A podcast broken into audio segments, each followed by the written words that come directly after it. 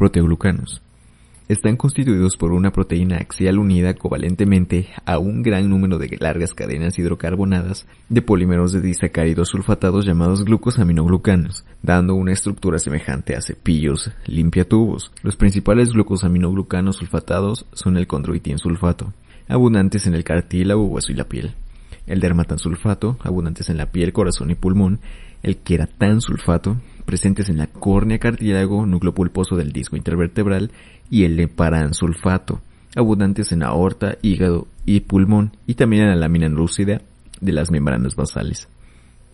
Los glucosaminoglucanos sulfatados atraen agua e iones, generando turgencia, viscosidad y constituyen un tamiz en la membrana basal como en el caso del heparansulfato.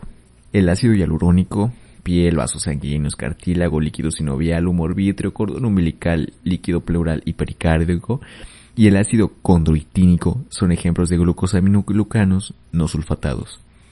El ácido hialurónico aumenta la viscosidad del líquido intersticial, provee lubricación y es una barrera mecánica contra microorganismos.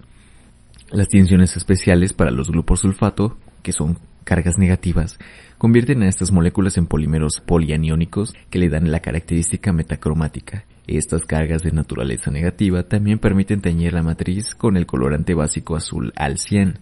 La matriz también es paz positivo por la presencia de los glúcidos de las glucoproteínas y de los protoglucanos.